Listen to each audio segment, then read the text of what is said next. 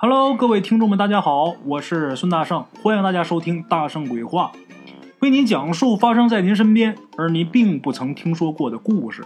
每天晚上，《大圣鬼话》与您不见不散。Hello，各位亲爱的鬼友老铁们，大家好，我是孙大圣。今天呢，咱们来说一个真事儿啊。这件事儿啊，还得从很早以前说起。咱们鬼友大娘，她小的时候啊，从那个时候说起。那个时候，他们这个村儿啊是比较缺水的。从旧社会一直到现在啊，他们那个村儿用水都是一个很大的难题。哎，这个大难题啊，一直是困扰着他们村所有的村民。在这位大娘小的时候那个时代啊，村民们想喝水、想用水，都得用一个扁担挑两个水桶去很远很远的地方挑水，得翻山越岭，特别特别辛苦。那时候啊，鬼友大娘记得。他们村子里边每家每户都有一口大水缸，他们家也不例外啊。他们家那大缸啊，用石头凿的。他们全村的这个缸都是用石头凿的，因为在这个大山里边，石头取材比较方便。家家户户住的房子，甚至说墓碑呀、喂猪的猪槽啊、喂猪用的石槽啊，都是用石头做的。石头这东西它很坚固啊，而且承载力很强。鬼友大娘他们家那口水缸有多重啊？得有两百多斤重。一个大老爷们儿，你不一定能挪得动啊。据说呀，他们家这口水缸是一个其他村子的一个石匠，那石匠啊跟他老爸关系不错啊。那个石匠做好以后，亲自背到他们家的。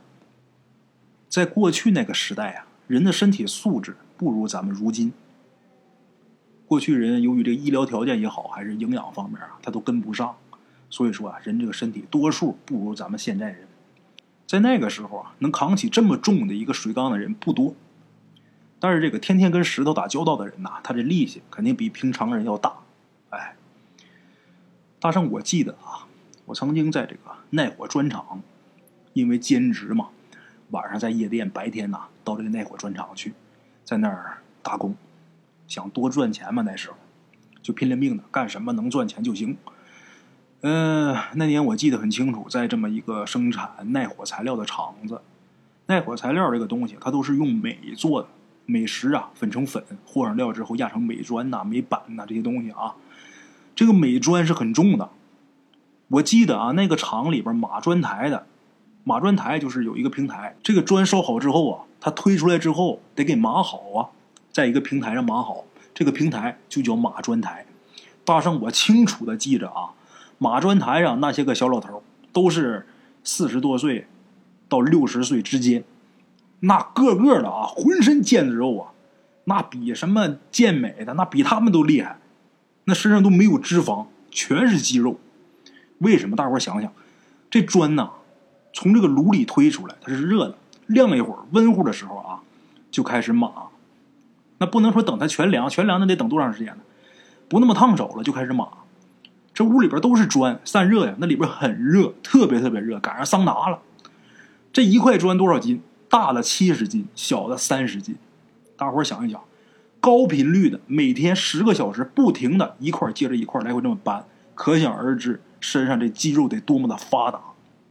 我记得很清楚，那个个的啊，长得都挺黑，而且里边出汗呐，一身汗。再看身上这个肌肉线条，哎呀，简直是太好看了。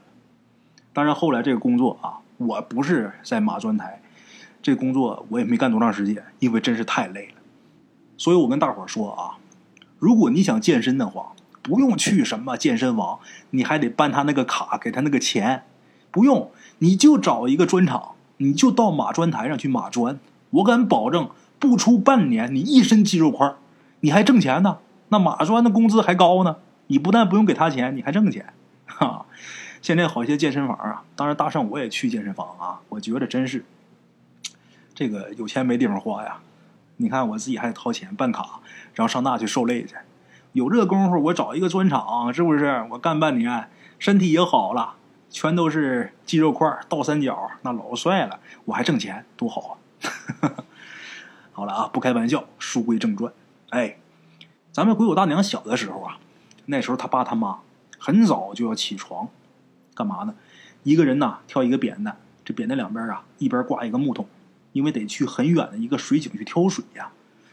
说是水井啊，其实这个水井就是当时他们这个村民在寻找水源的时候啊，这个地方有水，在那就刨了一个土坑，这就算是水井。这个水呀，一点一点渗到这个坑里边，水是越聚越多。然后大伙儿吃水呢，哎，就上里边去打。这个水井啊，要好长时间，这个水才能渗满。用这么一句话来说，得叫供不应求。哎，很长时间才能把这个水井填满。所以说，打水的人，你要在那儿排队排很长时间。鬼友他老爸老妈为什么起得早？凌晨的时候起，就是不想排队。凌晨你去的时候，那井水肯定是快满了呀，你赶紧打，打完你就回来，不用排队。那么说，别人家为什么不凌晨去啊？这里边有事。因为去打水的那条路上啊，好多人都不敢那个时间走那条路，因为传说啊，那条路上啊有鬼，很多人都很害怕。那么说，传说有鬼，就不敢去打水了。那吃水简直太重要了，不光吃水啊，家里边还得洗洗涮涮。你砌点东西和点泥，建筑你还得用水。家里边牲畜还得喝水，那骡子马得饮水呀。那一天要那么多水，咱说你不早点去排不上水，那这一天怎么活呀？这件事情在大圣我的眼里，我认为啊，比那些鬼怪都可怕。没有水吃那太可怕了。但是当地的人他不是不明白这个道理，他们是因为啊。这条路上传说闹鬼，那不是空穴来风，的确是闹鬼。哎，很多人呐，都得熬到天亮才敢走那条路。他爸他妈为什么那个时间敢去？就因为他爸胆儿忒大，他爸胆儿特别特别大，早早的带着自己媳妇儿啊，挑着扁担，一边挎一个桶，先去抢这个水去。到那之后啊，把这桶往里边一放，水装满，挑着就回来，不耽误事儿。第二天该干嘛干嘛，哎，这种生活一直持续到了哪一年呢？持续到了两千年，二零零零年左右啊。两千年左右的时候，他们那个地方乡政府啊号召村民们修建水池，每家每户啊都给发这个补助钱。这个补助钱呢，就是建这个水池的钱啊。建完水池，基本就解决了村民饮水问题。哎，那有人给钱，是吧？那还不建吗？赶紧的吧，家家户户的开始买钢筋、买水泥建水池。这个建水池是有标准的，水池它不是说你想盖多大就盖多大，你想挖多深挖多深，不是。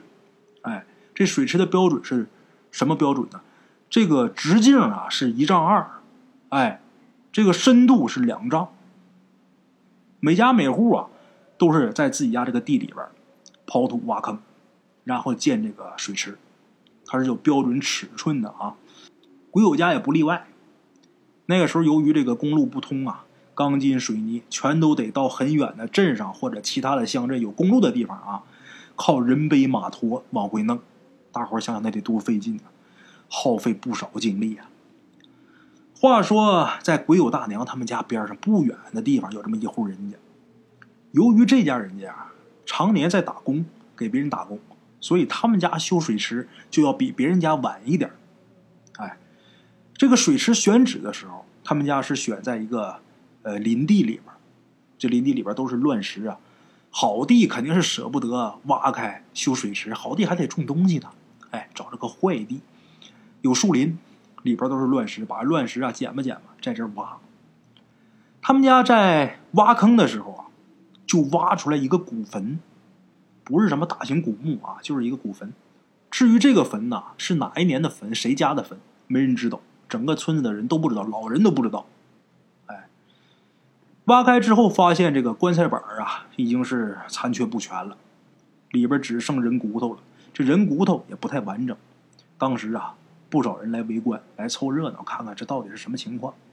另外一个，看看这里边有没有什么古董宝贝呀？啊，什么都没有。就是烂了的骨头渣，不完整的骨头渣子。当时啊，修水池这家也没管那么多，哎，没有人认识这个坟，年代也搞不清楚，谁家的也不知道，挖了也就挖了。挖出来这个泥土啊，就铺在旁边这个小路上。当时铺完这条道之后啊，时不时的呀，在这道上能看着一两块人骨头。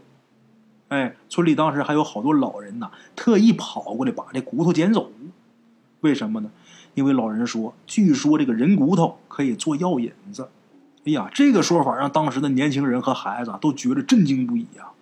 哎呦，这岁数大人真厉害啊，不嫌晦气。哎，咱们简言结说，这个水池修好以后啊，没有盖子。一般水池修好，上面都得修盖子啊。他们家没修，为什么呢？因为啊，挖出这个人骨头之后，总觉着膈应。你说在吃这个水池的水呀，总觉着晦气啊。那这水池坑已经挖完了，建不建呢？建吧。哎，他们家俩水池，别人家都是一个，他们家俩。当然，后面那个是他自己掏钱修的，前面这个是政府补助的嘛。这个水池没有盖子，装满水了就成了一个露天水池了。这个水人是不能喝呀，但是平时用这个水印牲口啊，或者修建用水，这倒是可以的。哎，一到夏天的时候啊，天气很炎热，天一热呢，就有人跑这个水池里边游泳。哎，慢慢的呢。一个来俩来，全村这些男青年就都来了。有开放一点的女人呢也来。虽然就是这么一个死水池啊，但是这些年轻男女在这儿跳进去、潜下来的，玩的也挺痛快。哎，话说有这么一天呐，这个地方啊就开始不太平静了。怎么的呢？那天呢，这些人在这玩的正畅快呢，这个水池的主家，这个主人呐，就出来了。出来把他们全都赶走了。大家伙一开始还觉得挺奇怪的啊，心想这怎么好好的就撵我们走呢？平时他家这男的不也带着头洗吗？今儿怎么就不让洗了呢？结果，这个水池的主人呐，这家这男的说了，说头天晚上起来上厕所的时候，听到水池这个地方啊有鬼叫，叫了三声，就再没有了。再没动静了，他担心，如果说让你们再玩下去，准会淹死人。这水池两丈深，那可不浅呐。按照咱们现代的度量单位，这一丈是三米三，一丈是十尺嘛，一尺是呃三十三厘米。这一丈十尺嘛，它就是三米三。这两丈那可六米六，将近七米深。那说淹死人，那太简单了。这么深的水啊，想淹死人太简单了。结果这个水池的主人呐，一说听见鬼叫了，怕他们再玩淹死。这大伙在这玩的人呢，有胆小的，赶紧呐就走了；有胆儿大的呢，还不在乎，在这玩的挺开心啊，不愿意走。最后这主家啊，这男的急头白脸的，发脾气了，这些人才走。哎，从那天以后，每到黄昏时分以后，天儿慢慢黑下来，这个地方就会出现鬼叫声。那么说鬼叫，它是什么声音呢？哎，大概啊就是，嗯，就这个声音。当然啊，不一定所有的鬼叫都是这个声儿哎，但是这个鬼叫是这个声音，哈。这个声音呢，既不是动物的叫声，也不是说昆虫的叫声，像人的叫声，但是叫的具体是什么意思，你还听不出来。所以说，管这个声音叫鬼叫。每天肯定叫三声，多一声不叫，少一声也不干。一开始啊，没听到鬼叫声的人呢，还不相信。后来呢，这个声音每天是叫三回嘛，而且还是定时定点的叫，两个小时叫一回。后来仔细一想啊，两个小时一个时辰呐，他一个时辰叫一回，哎，大伙慢慢的就都听见了。从那以后，就再没有人呐靠近那个水池了，更别提去那儿洗澡了。由于鬼友大娘小的时候，他们家啊离这个水池很近，所以那个时候他们一家人在屋里边听这个声音都能听得清清楚楚。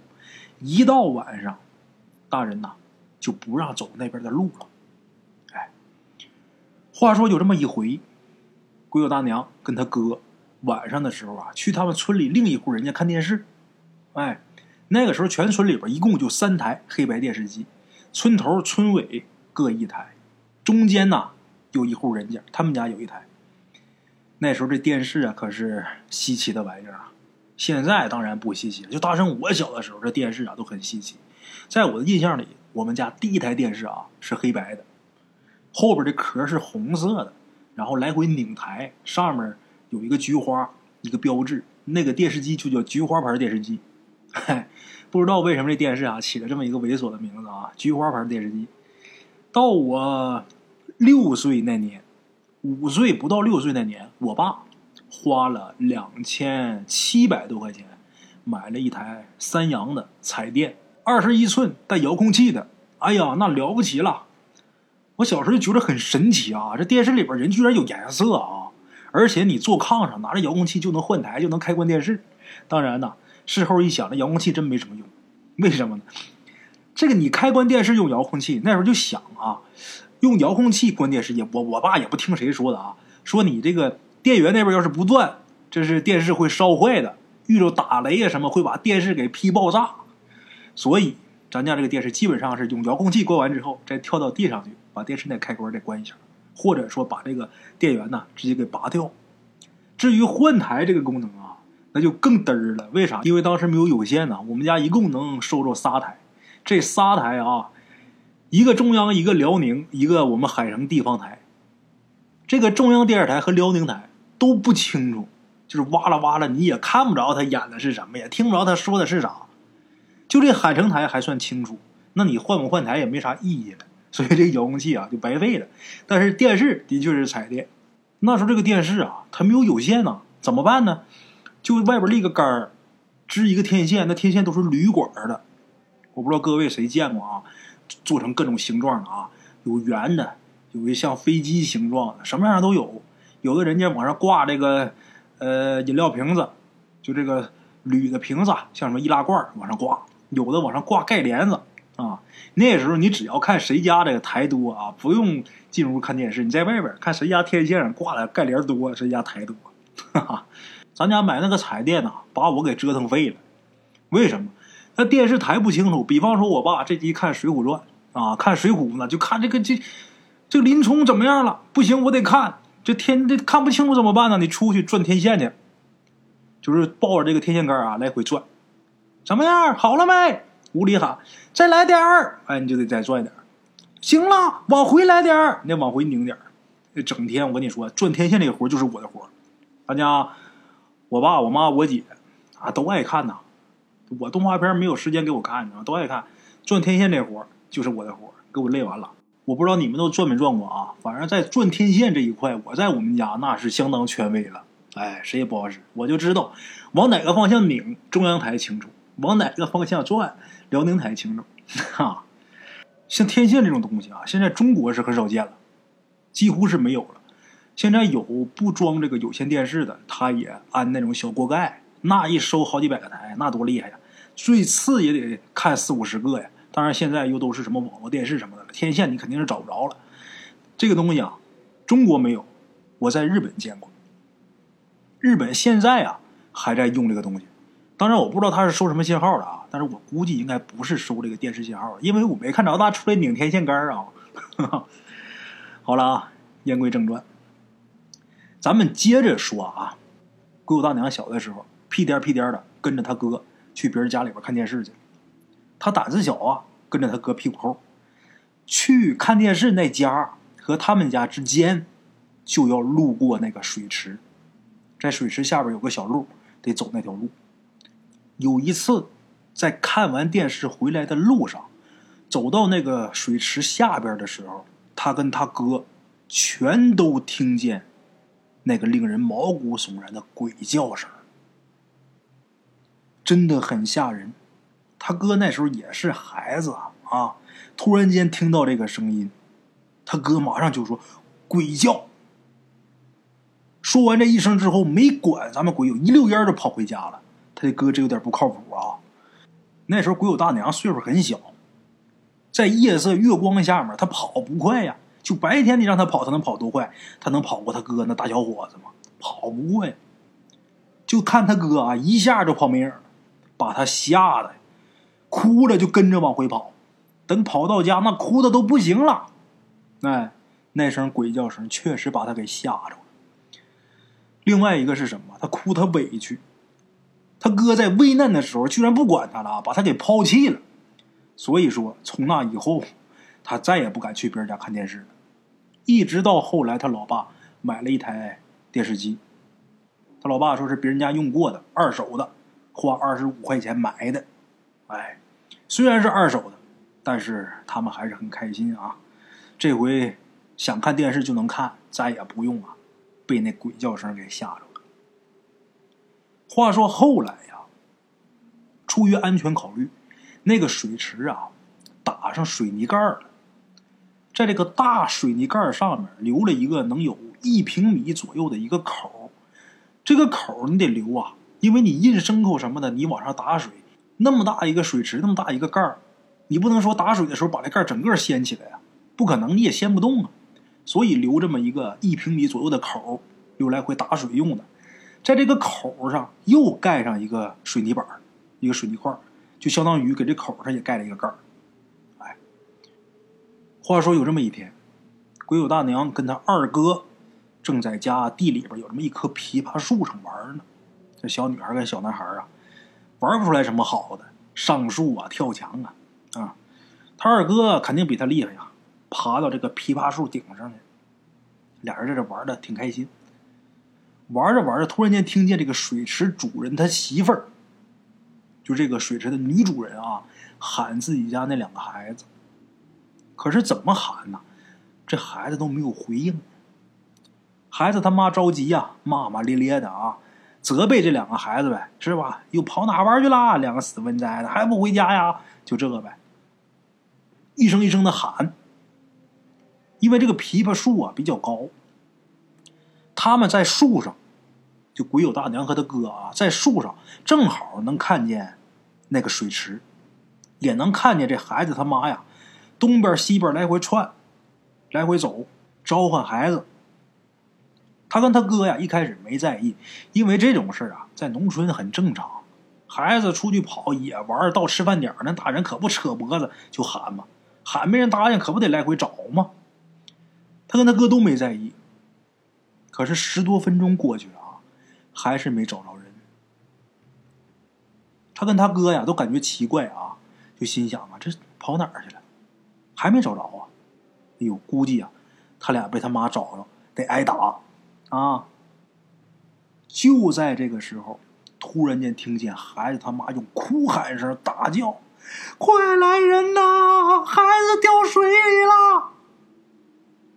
哎，正在树上玩的鬼友大娘和他二哥，当时惊的是目瞪口呆呀。往那边看，俩人都不敢吱声。没一会儿啊，这个水池周围就围了一圈大人，还有在屋里在地里干活的人呐，全都跑过去了。出事了呀，都跑过去了，得救孩子。鬼友跟他二哥也从树上下来，也跑过去看。就见这些人呐，立马把梯子给找来，把这梯子戳下去要捞人。可是这时候啊，这人不是在水面上，是在水底了，就沉底了。那太深了，那梯子肯定是不行，就有梯子也没用啊，你得往下潜呐。就这么的，孩子他大爷啊，就想都没想，一个猛子就下去了。下去之后，人也没捞上来。因为水太深，潜不到底。咱知道这水有浮力呀，你自由下潜，你水性不是很好的人，你很难潜到六七米深，潜不下去了。后来没办法，有几个人呐，找了一根很长的竹竿，就大伙合力在这个水里边搅，这一搅就把这个水搅出了一个很大的漩涡嘛。这漩涡一起，这孩子飘上来了，哎，七手八脚把这孩子救上来了。救上来之后，赶紧把这孩子抱起来倒水呀，往出控水呀，把水控的感觉差不多了，就抱回屋里边。屋里边有火炉啊，抱到这火炉边上，就希望这孩子醒过来。一开始的时候啊，这个大一点的孩子，两个孩子一起掉下去的嘛。一开始这个大一点的孩子，这皮肤的颜色呀还有润色，小一点的呢，是一脸惨白，这个嘴边上啊还有挺长一道裂痕。啊，所有人对这个大一点的孩子还抱有希望，心想这小的可能要完了，但是大的看着还有希望，就期待这个大的能活过来啊。这两个孩子是怎么掉进去的呢？原来那天呢，这俩孩子不知道怎么就爬到这个水池上面去玩去了。俩女孩，一个姐姐，一个妹妹，他俩同时站在这个井口这个盖子上。咱刚才不是说有一个一米见方的一个井盖吗？那盖也是水泥的。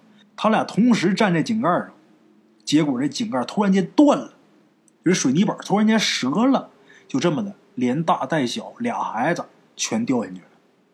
不但他俩掉进去，这水泥板也跟着往下掉啊！掉下去的同时，这水泥块啊还砸他们俩头上了。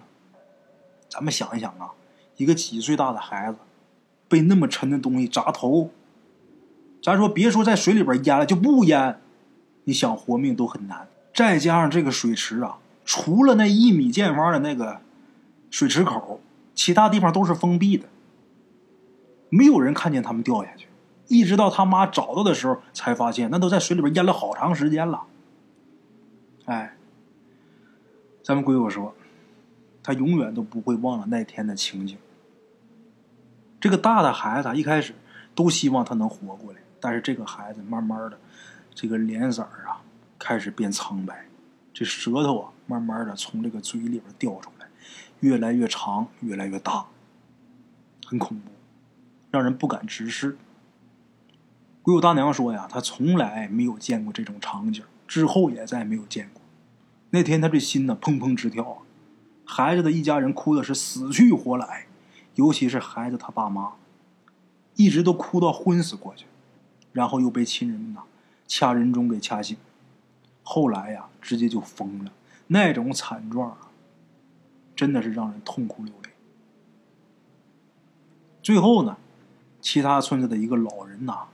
在路过的时候，看着这种情景，赶紧也过来安慰，过来帮忙。当时鬼友老爸在场啊，这个老人呐就跟鬼友他爸他们说，就说你们呐赶紧找几块木板钉一个木匣子，把俩娃娃呀送走吧，别让他爸妈再看这尸体了呀，看这尸体他爸妈难受受不了啊。这时候出事这家人家啊，那早就已经哭得死去活来，分不清东南西北了。鬼友他老爸一听人家这老头这么说，赶紧是组织附近的几个村民呐、邻居啊，三下五除二的就把这个木匣子就给做好了，赶紧做好，然后把这两姐妹，把里边铺了一个褥子啊，把这两姐妹平平的放到这木匣子里边，然后抬去大山深处的乱葬岗给埋了。哎，更奇怪的是什么呢？打这俩孩子一死。这地方的鬼叫声从此消失，再也没有人听到那鬼叫声。有的人私底下就说呀，他们家在挖这个水池的时候挖着人家坟了，挖着坟，犯着这个鬼魂了。人不犯鬼，鬼不犯人，但是你先碰着人家了，挖出来之后啊，你或者赶紧给人填上赔礼道歉，或者是你把这个坟给人另迁个地方给埋好。没有说你直接给人家这个骨头渣子扔出来垫道的，你给人骨头渣子扔出来垫道，人能不找你麻烦吗？哎，这个鬼呀，有怨气儿，他要是没有怨气儿的话，他不可能骨头渣子都快烂没了，他还没投上。哎，让人这么一掘坟，那肯定得要报复啊。结果恶鬼呀，把这两个小孩给害了。这两个小孩呢，算是给他做了替身了，他就可以去投胎转世。啊，这件事情，不管是一场普通的事故也好，还真的有怨鬼索命也罢，它都是一场悲剧。大圣我呢，今天不想说别的，我只希望这两姐妹的亡魂呐，能够安息，能够早日投胎转世，再世为人。啊，人这一生啊。说长不长，说短不短，人活一世极不容易。大圣，我希望咱们所有的听众都能平平安安的过完一生。